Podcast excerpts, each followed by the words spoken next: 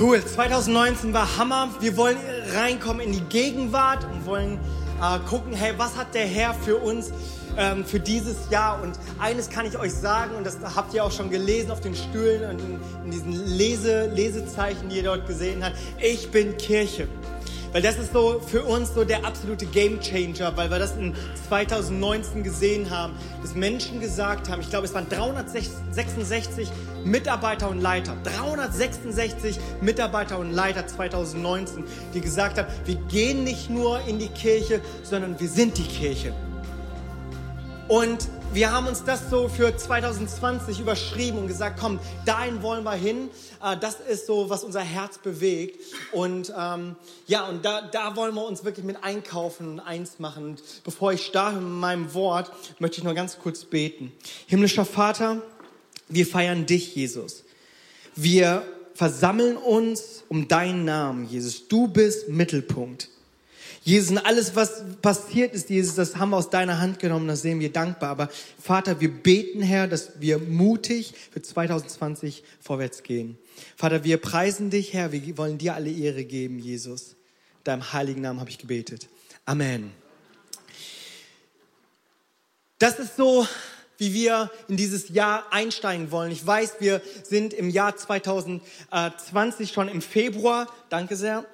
Und ähm, haben aber die ersten Wochen im Januar, die haben wir dafür gewidmet, ähm, dass wir gesagt haben, wir wollen uns einfach ins Gebet einsteigen und äh, das Gebet einfach hochhalten, das Wichtigste einfach am Anfang äh, reinstellen.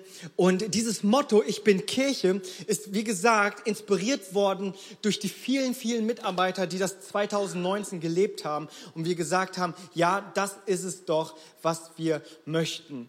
Und wenn wir das so aussprechen, ich bin Kirche, dann hat das logischerweise nichts damit zu tun, dass du Institution Kirche bist. Ja, so mit einem Kirchendach und einem Kirchenorgel und Kirchenglocken und so. Ähm, weißt du, so, wir maßen uns das auch nicht an, dass du hier als Körperschaft des öffentlichen Rechts unterwegs bist. Äh, das meinen wir nicht. Wir meinen aber so diesen, diesen ursprünglichsten Gedanken, der hinter Kirche steckt. Und zwar der Auftrag, den Jesus der Kirche gegeben hat. Und wir glauben, dass das jener Punkt ist und jede Schnittstelle ist, dass wir den Glauben haben an Jesus Christus. Dass das doch die Versammlung von Gläubigen sind, die an Jesus glauben. Und ich äh, wage zu behaupten, dass das auch die Intention Jesu war, als er von Kirche sprach. Hab dafür uns eine Bibelstelle mitgebracht aus Matthäus Kapitel 16. In Matthäus Kapitel 16, da ist das ein Gespräch zwischen Jesus und seinen engsten Nachfolgern, seinen Jüngern, die mit ihm unterwegs waren, ihn gehört haben, gelehrt haben, gesehen haben, wie, sie, wie er gelehrt hat. Und das war der absolute Hammer. Und sie sind unterwegs und sie, äh, und Jesus fragt sie, was sagen die Leute, wer ich bin? Und die antworten ihm und sagen, ja, die Leute sagen, du seist zum Beispiel Johannes der Täufer. Ist schon mal nicht schlecht. Also Johannes der Täufer, der Prediger des Jahrhunderts, damit verglichen zu werden, es gäbe deutlich schlimmere Vergleiche. Johannes der Täufer. Andere sagen, Jesus, ah, die reden von dir, du seist der Prophet. Prophet Elia, Prophet Jeremia. Und ich kann mir das Gespräch so vorstellen, einige haben vielleicht gesagt, ein Wohltäter oder ein guter Lehrer. Und es ging so weiter, bis Jesus sie gefragt hat, aber was sagt ihr, wer ich bin? Und dann sagt Petrus, du bist Christus, der Sohn des lebendigen Gottes.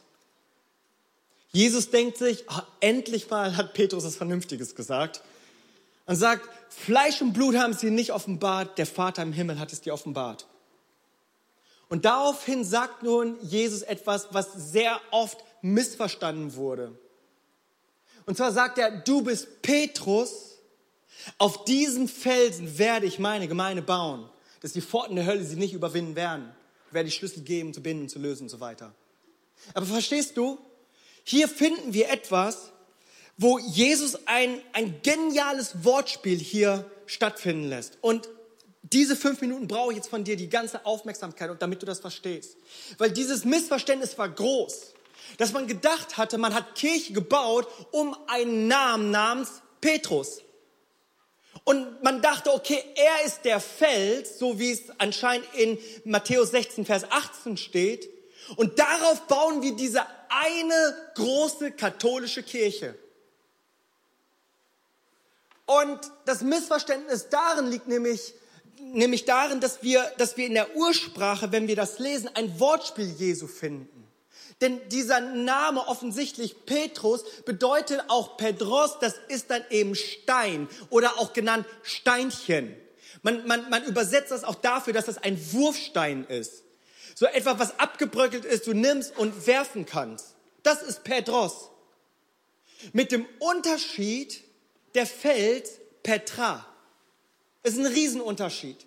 Petra bedeutet nämlich Fels.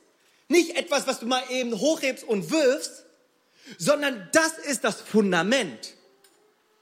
Also hier ist eine ganz klare Unterscheidung zwischen einem Petros und einem Petra. Und wenn wir das so lesen, waren wir ja nicht wirklich dabei, aber du kannst dir das hier bildlich so vorstellen, wenn Jesus zum Petrus gesagt hat, du bist Petros, du bist ein Stein, du bist ein Steinchen, aber auf diesen Felsen auf diesen Petra werde ich meine Gemeinde bauen. Ich bin der Fels. Jesus sagt, ich bin der Fels. Haben wir, wenn wir das ganzheitlich auch betrachten mit den anderen Bibelversen, 1. Petrus 2, Vers 5, da heißt es, dass Jesus der Eckstein ist und wir sind die lebendigen Steine, die hinzugefügt wurden. Das, was auf eurem, auf eurem Platz liegt, das ist, äh, das ist Epheser Kapitel 2, Vers 22, dass Christus der Eckstein ist und Jesus fügt uns hinzu, als ein Heiligtum in seinen Tempel Wohnung zu finden. Bedeutet, wir sind lebendige Steine. Das, was Jesus hier gesagt hat, ist nicht in erster Linie, dass wir irgendwie eine Institution oder ein Gebäude in der Quellenstraße haben, sondern dass, dass dass dieser gläubige Petrus, dieser Petrus, auch eben ein kleines Steinchen ist in dem Ganzen drin. Und das ist die Kirche. Die Kirche, die, die dieses Bekenntnis hat, Jesus, du bist der Christus. Das will ich noch mal ganz kurz noch mal sagen. Also wir nehmen hier natürlich nicht irgendjemanden oder alle irgendwie auf, sondern dieses Bekenntnis ist essentiell wichtig. Das macht es aus, eben Kirche zu sein, eben jenes Bekenntnis in Vers 16. Du bist der Christus. Christus ist nicht der Nachname von Jesus. Christus bedeutet der Gesalbte. Er ist der, der die Autorität hat, der, die, der das Mandat hat, eben Jesus zu sein. Jeshua, Gott rettet, der Retter zu sein. Du bist der Christus, der Sohn des lebendigen Gottes. Auf jenes Bekenntnis stellen wir uns und das macht eben den Kern einer Kirche aus. Und dass wenn Leute sich versammeln, da haben wir dann auch eine Kirchenform.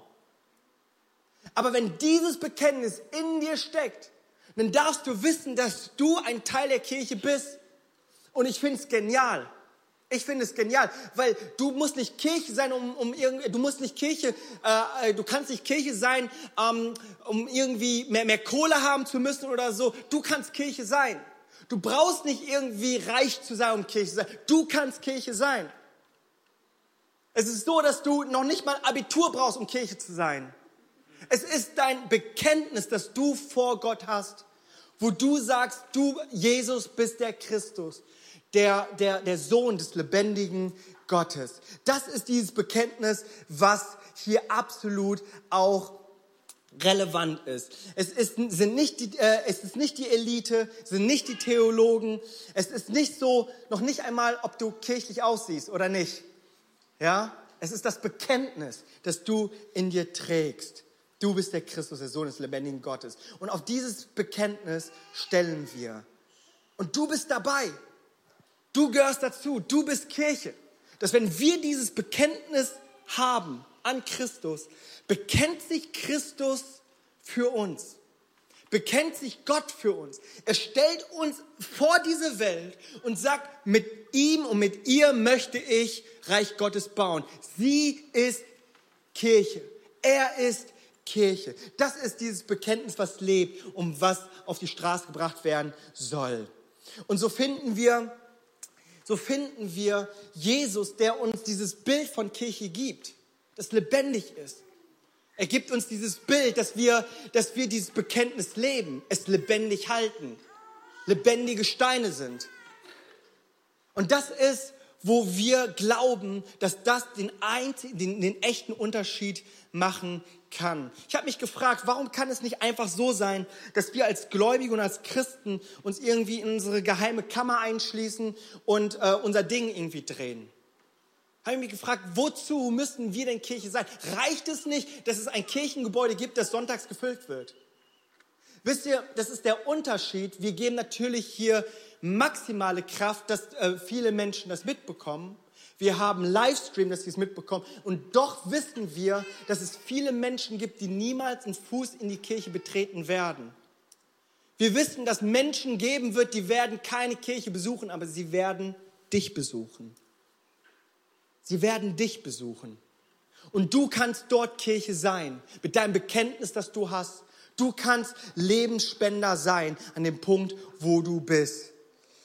Und vielleicht bist du hier und du, du bist schon länger dabei und trägst auch dieses, dieses Bekenntnis schon seit Jahren oder vielleicht sogar Jahrzehnten. Dir möchte ich eine neue Perspektive geben und dir Mut zusprechen. Du bist Kirche. Dass du auch für dich sagen kannst, ich bin Kirche. Und ich weiß, das ist manchmal ein bisschen schwierig, so, sich das so vorzustellen und zu vergegenwärtigen. So, so, ich soll Kirche sein? Ich soll den Unterschied machen? Ich soll, ich soll in meinem Alltag, in meiner Familie und ich soll dort Kirche sein. Hab noch keine Theologie studiert und so weiter und du weißt so ein bisschen auch um deine Fehlbarkeit und so weiter. Aber die Voraussetzung, haben wir gesagt, ist eben jenes Bekenntnis. Und wenn wir uns so diese Prototypen anschauen, so nenne ich sie, die dieses Bekenntnis gehabt haben, ich bin Kirche, dann sehen wir das an den Jüngern. Wir sehen das an diesen Jüngern Jesu, die, die, die, die du dir anschaust und denkst so, Jesus, bist du sicher, dass du mit denen Kirche bauen willst? Ich meine, sowieso lebendige Steine. Ja, wisst ihr, so vor zwei Jahren sind wir umgezogen und äh, hatte ein bisschen Renovier äh, Renovierungsarbeiten mit Bohrmaschine und so. Wisst ihr, was das Schlimmste und der, der größte Albtraum für mich ist? Lebendige Steine. Steine willst du normalerweise gefestigt haben, fest haben, zuverlässig haben. Ja, ich weiß auch nicht mal, ob ich an dieser Wand irgendwie ein Bild aufhängen kann, verstehst du? Weil das dann zu viele lebendige Steine sind. Jesus, bist du sicher, dass du mit lebendigen Steinen Reich Gottes bauen willst, Kirche bauen willst? Und dann hast du die ersten Prototypen, die, die dieses Bekenntnis sagen, du bist der Christus, der Sohn des lebendigen Gottes. Mit denen willst du es jetzt wirklich tun? Das sind, das sind, das sind Fischer. Das ist nicht die Elite, das sind nicht die Gebildeten irgendwie aus den Synagogen in Jerusalem, das sind die Fischer in See Genezareth. Für alle, die schon mal in Israel waren, Urlaub machst du oben im Norden in See Genezareth. Das ist grün und, und es blüht und so ist total schön und, und keine Ahnung, der ganze Süden, der ist totaler Staub und, und, und, und Wüste und so weiter. Willst du das mit diesen Urlaubern wirklich machen? Und dann hast du einen Simon Petrus. Simon Petrus, der, dieser Prototyp von Ich bin Kirche. Nicht der einzige Petrus. Ja, du bist auch ein Petrus, du bist auch ein Steinchen. Jesus ist Petra. Aber mit Petrus, mit, mit, mit, mit Simon Petrus in dem Fall, weißt du, so hat er, hat er es gewagt. Und Simon Petrus, er war ja nicht immer so ganz koscher, was er da so gemacht hat. Es sind so einige Geschichten, die mir über Petrus einfallen, so diese Geschichte, wo, wo, wo Sturm war und äh, Jesus gesagt hat, fürchtet euch nicht. Also heute Abend, ne, wenn du dich fürchtest, denk daran, fürchte dich nicht. Und die Jünger auf dem See, die haben irgendwie Angst und, und das sagt dann so ein mutiger, vielleicht übermütiger Petrus, Herr, wenn du es bist, befiehl mir, aus dem Boot zu steigen und dir entgegenzukommen. Die Jünger denken sich so, äh, Petrus, hm, komm mal wieder runter. Ja? Und Jesus ruft er kommt raus. Das muss, das muss das Beste, was es jemals gegeben hat, irgendwie auf Wasser laufen und so. Ne? Und das wäre irgendwie so ein Happy End, wenn er wieder zurückgegangen wäre und alle Applaus und so. Aber nichts dergleichen, er schaut dann auf die Wellen. Ja, schaut nicht mehr auf Jesus, schaut auf die Wellen. Ist auch eine, eine ganze Predigtreihe eigentlich. Und fängt an zu sinken, zu ertrinken. Könnt ihr euch das vorstellen? Ich meine, so von Hero to Zero. Im, Im wahrsten Sinne des Wortes. Ja, wo bist du? ja, du bist einfach weg, verschwunden. Könnt ihr euch diese Stimmung irgendwie erstmal so, wow, wow, und dann so, wow. Ja? Und weißt du, so, was für eine awkward Situation. Ja, so, so, Petrus, was machst du? Ja? Und stell dir vor, der wäre dort gestorben. Also irgendwie, irgendwie komische Situation, ja? Und so könnt ihr euch das so vorstellen, dass er Kirche gebaut hat mit so Menschen wie Simon Petrus. Ich meine, mit der Gefangennahme wisst ihr auch die Geschichte von Simon Petrus, wo er sich das Schwert eines Soldaten nimmt und Jesus verteidigen möchte und haut dem Malchaus das Ohr ab. Und ihr wisst, er war, er war Fischer. Ja, er zielte nicht auf das Ohr. Ja, er konnte nur nicht besser. Ja, so ist es doch. Ja, aber besser lieber ein Ohr heilen als irgendwie Kopf auf Hals wieder drauf. Und äh, so hatten wir einen Simon Petrus, diesen Prototypen von Ich bin Kirche. Mit so einem lebendigen Stein hat Jesus sich entschieden, das auch zu machen. Wir finden die Donnersöhne, äh, wir finden Johannes, und Jakobus, die irgendwie unterwegs waren und da war ja auch so eine Feindschaft zwischen diesen Juden, den reinen Juden sozusagen und den, dem vermischten Volk der Samariter 500 vor Christus mit dem babylonischen Exil und so weiter und, und für die Juden war das ein No-Go, dass, dass, dass, dass das Volk, das vor Ort war, sich vermischt hat, die Samariter. Und das war für sie ein No-Go und so hassten die sich. Und ähm, die waren auf der Durchreise und äh, versuchten dann in Samarien, da wollten sie dann, wollten sie dann Herberge finden, finden keine Herberge. Und was sagen ja, ja, Jakobus und Johannes, die Donnersöhne? Herr, sollen wir hier Feuer und Schwefel fallen lassen? Und Jesus, das habe ich mir in verschiedenen Übersetzungen nochmal durchgelesen, in Lukas 9 ist das, glaube ich, der wandte sich Jesus zu ihnen und wies sie zurecht. Also ich glaube, Jesus war so richtig stinkig auf seine Jünger. Hat sich wahrscheinlich in den Kopf gepackt und gedacht so, wie lange noch her? Wie lange noch muss ich mir das hier noch ergehen lassen? Als wären diese Chaoten nicht schon irgendwie äh, Grund genug, irgendwie zu sagen, hey, äh, das funktioniert nicht mit diesen Petros und kleinen Steinchen und ich bin Kirche und so. Und ähm, da siehst du dann beispielsweise, auch nicht nur, dass die einzelnen Leute so ihre Baustellen hatten, sondern auch so die Dynamik. Die Dynamik der, der Menschen, die gesagt haben, ich bin Kirche. Was für eine, also eine, was für eine heterogene Gruppe. Hast du so einem einen, einen gewissen Matthäus. Matthäus, der war Zöllner und ähm, zu jener Zeit war Israel unter Besetzungsmacht der Römer. Und man, man, man war nicht, man war auf Kriegsfuß und man duldete quasi nur die Juden und so weiter. Und äh, Statthalter Pontius Pilatus und so, wisst ihr Bescheid. Und die wurden nur so geduldet. Und dann gab es aber eine Gruppe von Zöllnern, eben Zöllner, die für die Römer gearbeitet haben. Das waren Juden, das waren die eigenen Leute, die, die, die ihren, ihre Brüder und Geschwister ver, äh, verraten haben und ihr eigenes Ding gedreht haben. Zöllner waren allgemein nicht irgendwie beliebt, das wissen wir bei Zachäus. Aber nun haben wir hier einen Matthäus, der nicht beliebt war und Jesus ihn in das Team beruft. In, der, in den engeren Kreis dieses Bekenntnis der Kirche leben sollen, die Welt verändern sollen. Das war schon mal ein Problem. Als wäre das nicht ein Problem genug, hatten wir in dieser selben Gruppe von den zwölf einen, der hieß Simon. Und Simon, er war Zelot. Und Zelot, das war eben jene Gruppe, Widerstandsgruppe, die gegen die Römer angegangen sind. Und nicht irgendwie so politisch mit Redenschwingen und so, sondern sie haben ihre Schwerter geschwungen die waren brutal. Und sie hassten die Römer und verfolgten die Römer und somit auch die Zöllner. Und die holt Jesus in ein Boot und sagt, gebt euch jetzt die Hand, mit euch will ich Kirche bauen. Ihr seid Petros, ihr seid kleine Steinchen, ihr seid zwar sowas von lebendig, aber ich kriege das schon irgendwie hin. Ich bin, ich bin euer Baumeister. Und nicht zuletzt natürlich ein Judas. Ja, der so ein bisschen so ein kleines Geldproblem hatte und so. Und ähm, den hat er sich in sein Team geholt. Und was für eine chaotische Gruppe. Und wenn wir so auf die ersten Jünger schauen, dann, dann kann man so das Grausen bekommen.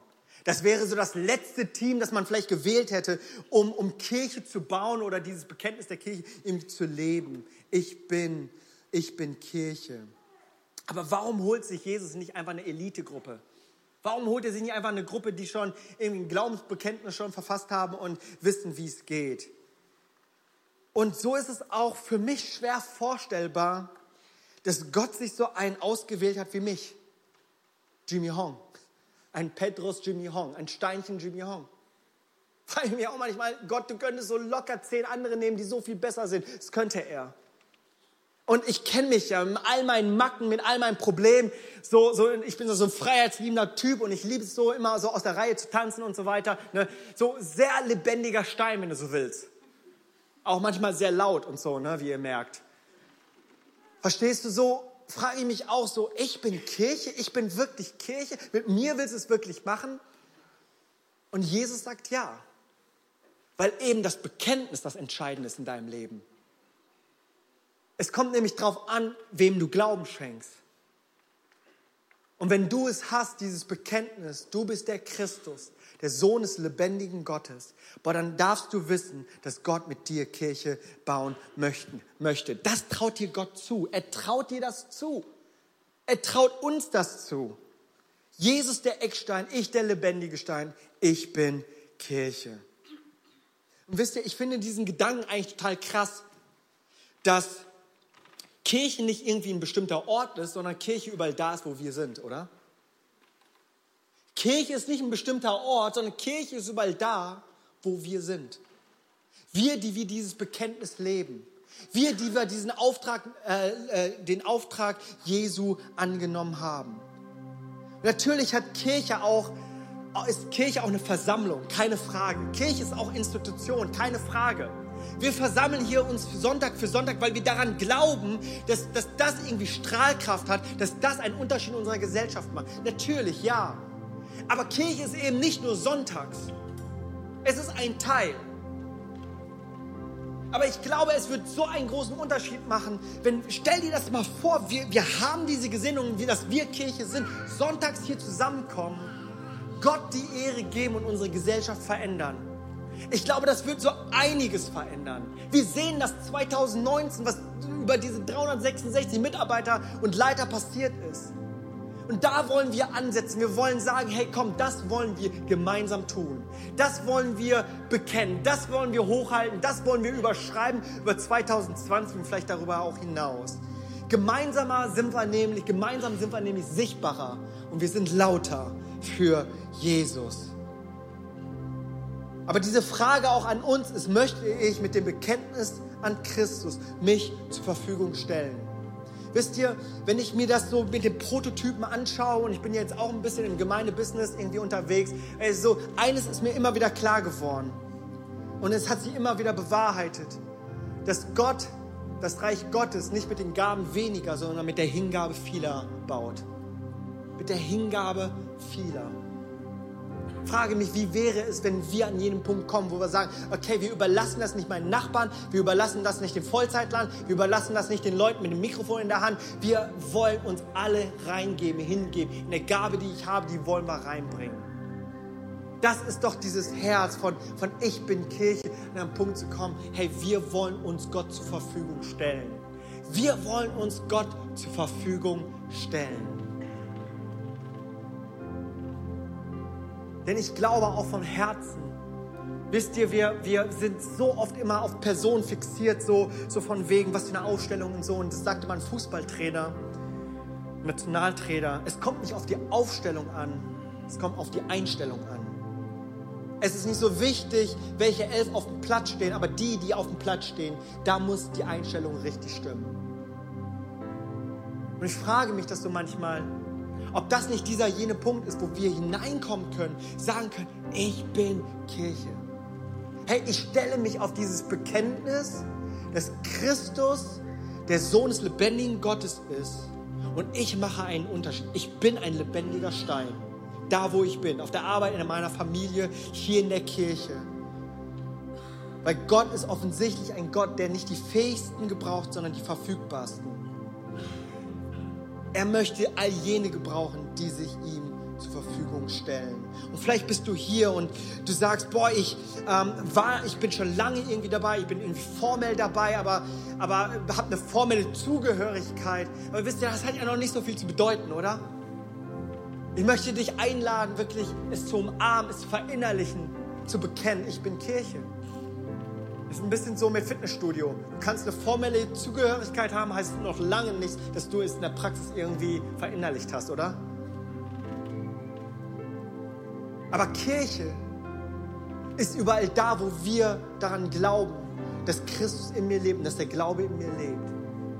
Und dass wir uns versammeln als Kirche, als Versammlung und eine Strahlkraft haben, die unsere Gesellschaft verändern kann, Bonn verändern kann. Lass uns gemeinsam aufstehen.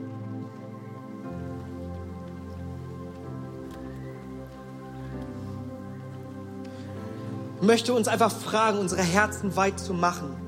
Lasst uns unsere Herzen weit machen. Für alle, die hier sind und schon irgendwie das schon verinnerlicht haben, Kirche zu sein, das ist so cool. Ich möchte dir Mut zusprechen, weiter, weiter zu gehen, mutig weiter voran, vorwärts zu gehen. Wenn du hier bist und sagst, boah, ich war bisher jetzt eigentlich nur Zuschauer, so formeller, äh, formelle Zugehörigkeit. Dich möchte ich herausfordern, einen Schritt weiter zu gehen und sagen, ich bin Kirche. Ich mache den Unterschied. Ich, ich habe dieses Bekenntnis, so, so will ich dieses Mandat nehmen und den Unterschied machen.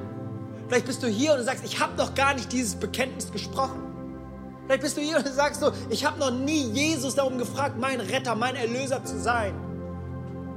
Das ist heute Mittag vielleicht dein Moment, wo du sagst, ich bekenne Jesus als Christus, Sohn des lebendigen Gottes.